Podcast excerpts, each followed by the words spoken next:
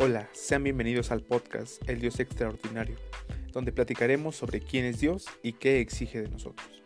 Dirigido a aquellos jóvenes apasionados por la palabra de Dios, que buscan nutrir su vida espiritual y anhelan vivir en su voluntad. Esto es El Dios Extraordinario. Hey amigos, ¿cómo están? Sean bienvenidos de nuevo por aquí bueno, ya ha pasado mucho tiempo desde que subí el último episodio, pues ya saben, la escuela, eh, el trabajo evangelístico. Y bueno, estamos de nuevo por aquí y bueno, vamos a iniciar. Dice la palabra de Dios en Jeremías 29:11.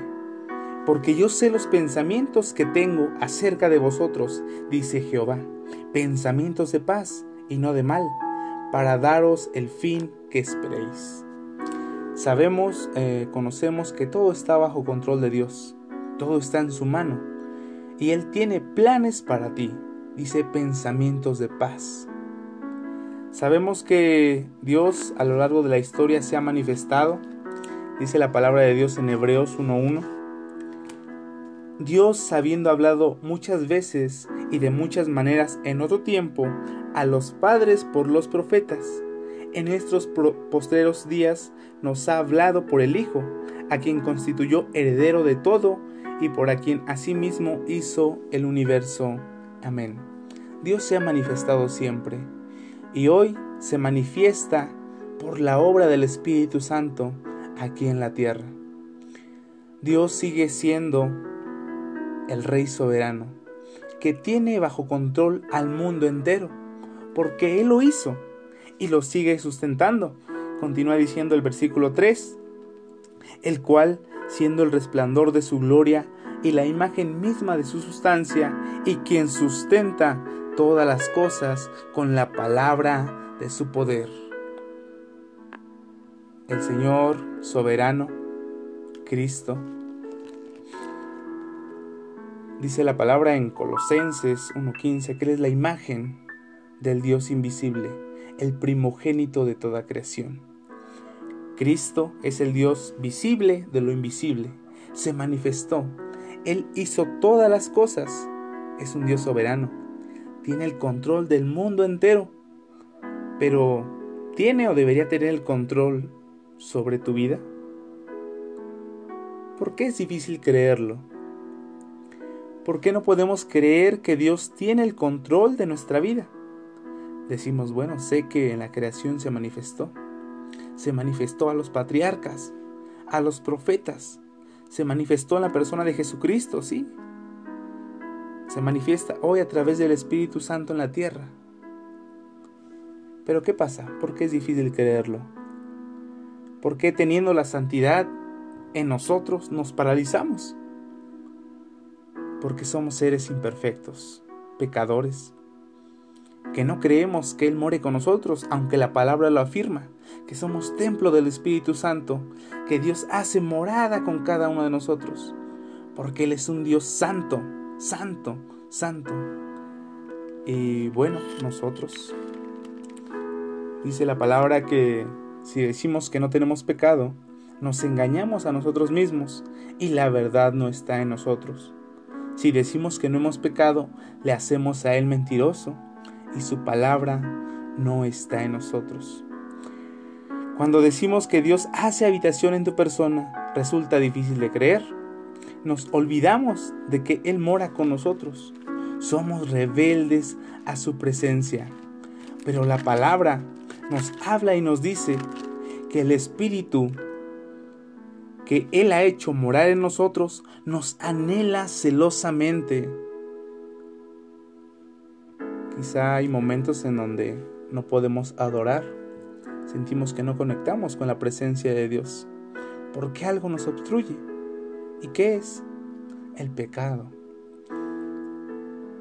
Dios quiere hacerse más cercano, Él quiere habitar en ti, quiere controlar cada asunto de tu vida, porque a Él le corresponde ese control.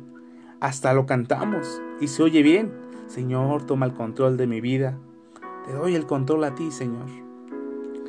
Pero la realidad es que somos nosotros que siempre queremos guiarnos independientemente hacia mejores lugares, Tomamos el papel del pastor, el pastor de ovejas, cuando nosotros somos ovejas.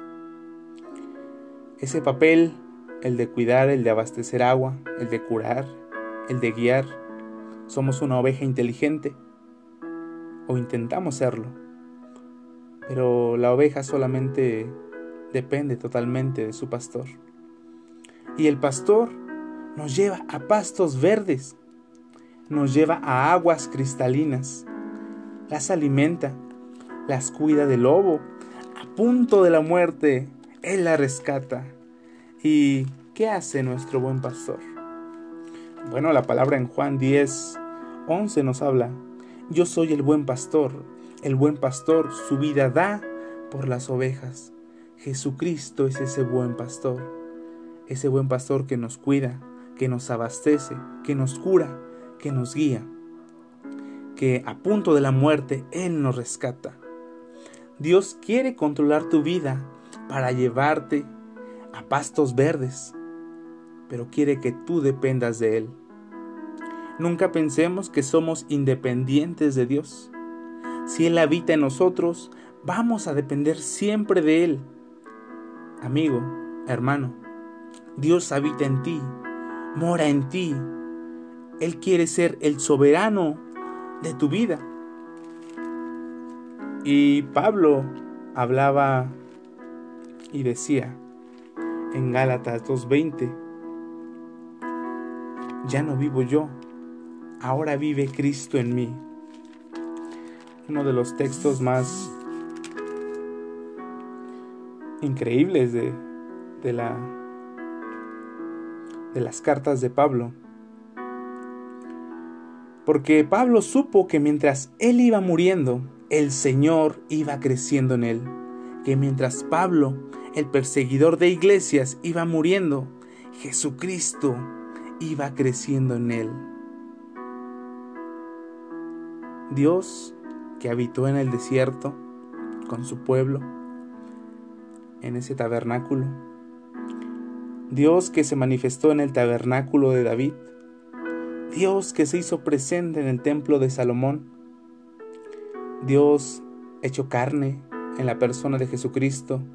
Y hoy el Espíritu Santo quiere tabernaculizar en ti, quiere hacer morada contigo para que ya no seas tú, para que ya no sea tu ego, sino ahora Cristo en nosotros, Cristo en ti.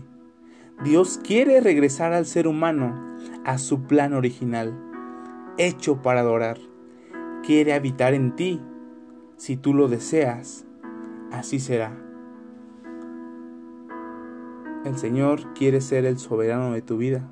Él quiere morar contigo. Él quiere habitar contigo pero depende de una decisión. Depende que ahora ya no vivas tú, que ahora viva Cristo en ti.